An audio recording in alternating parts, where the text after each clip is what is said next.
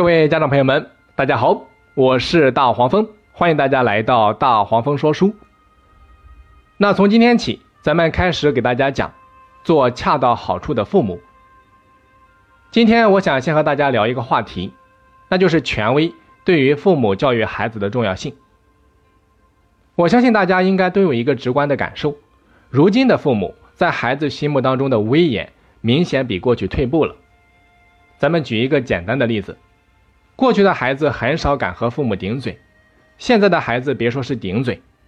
有一次，我在地铁上，直接听到一个小女孩对自己的妈妈说：“你给我闭嘴，一天到晚唠唠叨叨，烦死了。”目前，孩子和父母顶嘴已经稀松平常，而且这只是父母在孩子心目当中威严退步的一个缩影。事实上，还远不止这些。你比如说，有一项调查表明。如今的青少年对家长的态度就是不知感恩中带着一丝鄙视。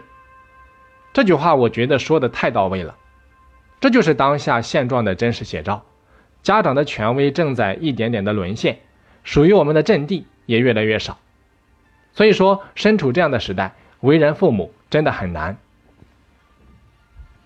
那你可能会说了，这和教育孩子有什么关系吗？当然有关系啊，而且关系大了去了。那下面我们从动物进化的角度给大家分析一下。首先，请大家思考一个问题：人类为什么要有童年？我先说一下童年的概念。所谓的童年，就是指从断奶到性成熟之间的时间段。大家想一下，对于大部分的动物来说，要想生存下去，是不是要尽可能的缩短童年，要尽快的繁殖后代？你比如说以兔子为例。它们大约在两个月，或者说还不到两个月的时候就断奶了，长到六个月的时候就已经完全成熟了，可以繁殖下一代了。所以说，兔子它的童年非常短，只有四个月。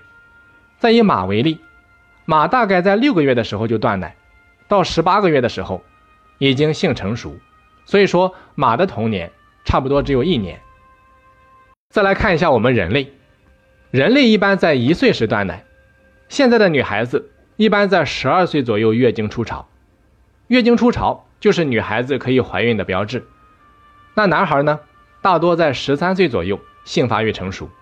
所以说，人类的童年大约要持续十一二年，而且远在狩猎采集的远古时代，女性和男性成熟的时间啊，平均要比现在晚三年，也就意味着童年时期还要更长。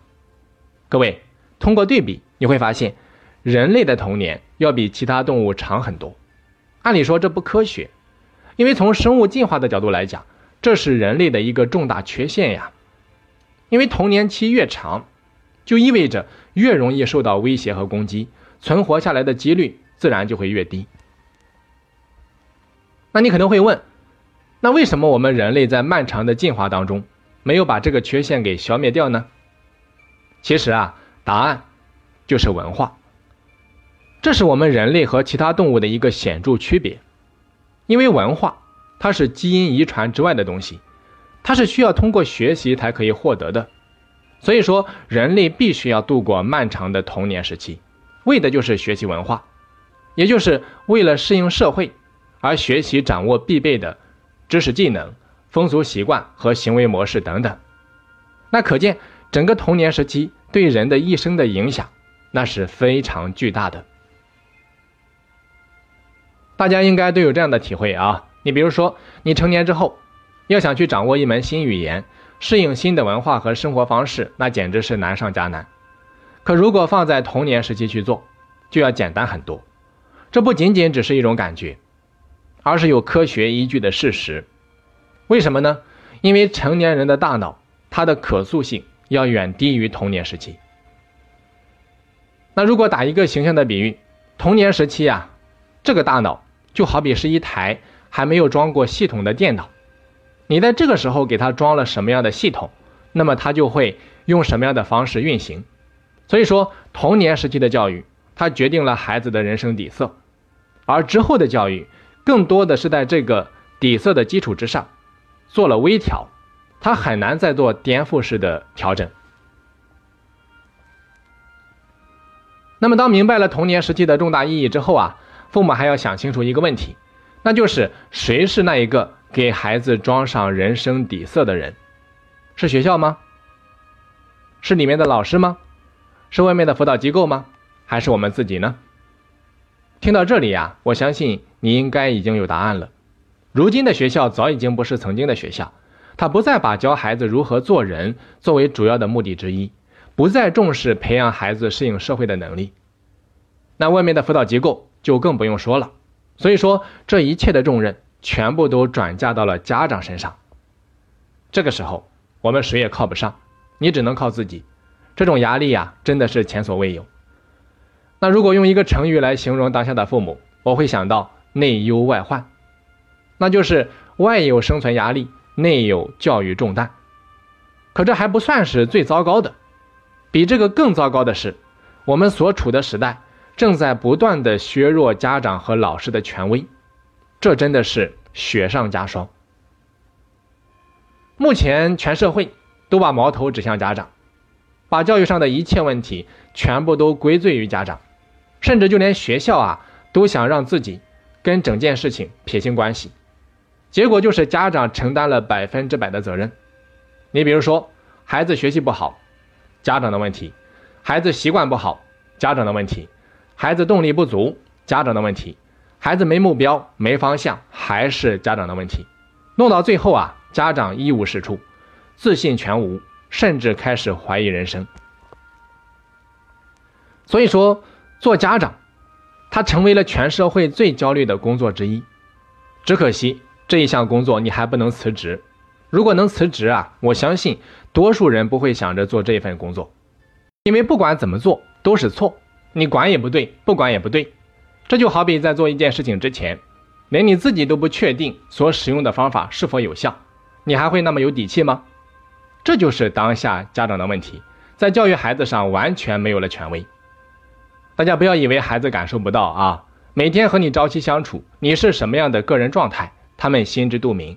这一切都会不断的拉低你在孩子心目中的地位，我们正在逐渐的失去他们的尊重。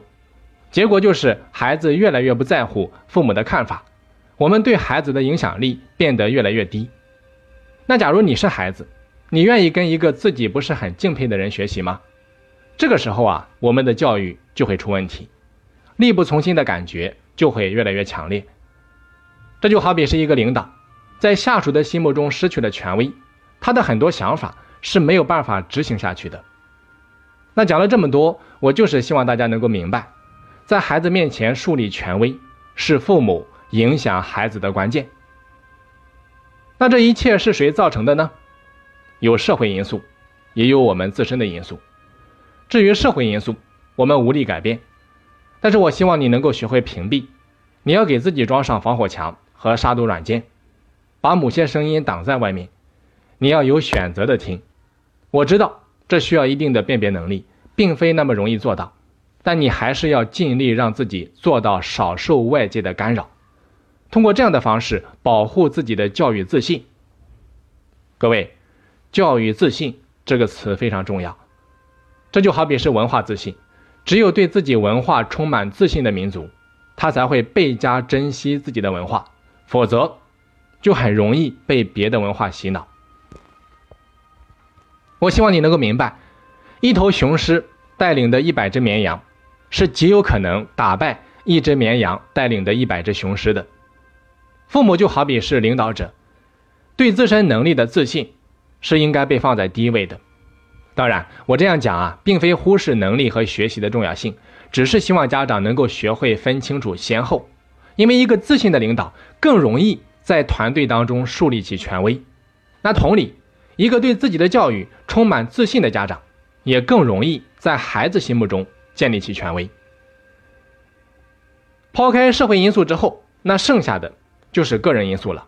说白了呀，就是孩子怎么对待我们，把我们放在什么样的位置上，都是由我们自己经营出来的。那下面我就和大家来谈一谈，父母该如何树立自己在孩子心目当中的权威。关于这个话题啊，我之前已经给大家讲过，而且总结的非常详细，所以说我就会把当时的语音。直接嫁接到这堂课里面，咱们再次来学习一下。因为课程的时间特别长，所以我就把它整理成了两段语音。听完这一段之后啊，一定要记得去听另外一段。好的，那下面啊，咱们先来一起学习一下，看一看家长该如何树立自己的威严。在日常生活中啊，我们经常会用这样的一句话来形容一个人的影响力。你比如说，我们经常会这样讲：这个名字说出来，整个华夏大地都要震三震。你看，就是这么简单的一句话。里面却充满了画面感，让我们瞬间对这个人肃然起敬。不知道各位家长，在你的生命当中有没有这样一个人？他的一个眼神、一个动作，或者说改变一下语气，都能够让你紧张到不行。如果有，他是谁呢？不知道你有没有想过，为什么这个人会给你这么大的威慑力？实际上呀，在我看来。原因就在于对方在你的心里树立了威严。你比如说，我从小就特别害怕我的爸爸。有一次，因为偷拿了爷爷用来买化肥的钱，结果被老爸打到屁股开花，当时整个屁股都是肿的，睡觉都不敢平躺。我的爸爸平时并不是一直都黑着脸，他反倒是那种看上去很面善、非常和蔼的人，但是不知道为什么。在印象当中，我对他就是又敬又怕。比如说，再举一个例子，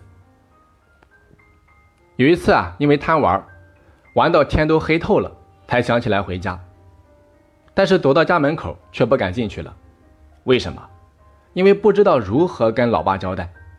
后来绞尽脑汁想了个法子，人还没有走进屋里，就扯开嗓子，大声的喊：“老爸！”咱家院子的大门好像被虫子咬坏了。话刚说完，就恨不得抽自己两个嘴巴子。当时天都黑透了，我是怎么看到的？所以你看，在我的心里，父亲一直都是有威严的。他的一个眼神、一个动作，或者说语气上的改变，都足以让我的很多行为得以收敛。那今天为什么要和大家来探讨这个话题？因为最近有很多父母在向我咨询的时候，反复的强调自己已经无能为力，已经没辙了，拿孩子完全没有办法了。你比如说，有一个妈妈，她说自己孩子休学在家已经有半年多的时间，好不容易回心转意，自己提出来要回学校读书，但是学习态度又非常差。那面对孩子这样的状态，父母真的是看在眼里，急在心里，但又大气不敢出。生怕孩子再次反悔，再次辍学。各位，你觉得这样的父母拿什么去教育孩子？这就好比是打扑克牌，你的底牌都已经亮给别人了，让别人看着打，你拿什么去赢？孩子随便那么一出手，对你来说就是王牌炸弹。今天给你来个不吃饭，明天来个辍学，后天来个自杀。几个连环炸弹下来，别说是教育孩子，就连应付你都应付不过来。可是很多父母啊，偏偏就是非要等到这种时候，才想起来向外面求助，才想起来学习，看看能不能借几个王牌来对付孩子。可是我想讲的是，在这种情况下，就算是专家，就算是行家里手，基本上也只有望孩兴叹的份儿。为什么？冰冻三尺，非一日之寒。一个癌症晚期的病人，又岂是医生三下五除二就能够搞定的？没有那么简单的。所以说，今天这一堂课，我更希望是那些孩子还非常小，甚至还没有当爸爸妈妈的人听到，然后我们能够把别人撞得头破血流的教训，当做自己教育孩子的经验，让自己少走弯路。那要想让自己少走弯路，我们就一定要去思考，那些父母是如何一步步让孩子从自己手里面失控的。那在回答这个问题之前，我们先来思考一个问题：我们最容易被哪些人影响和左右？仔细思考，你就会发现，人们最容易被两种人影响。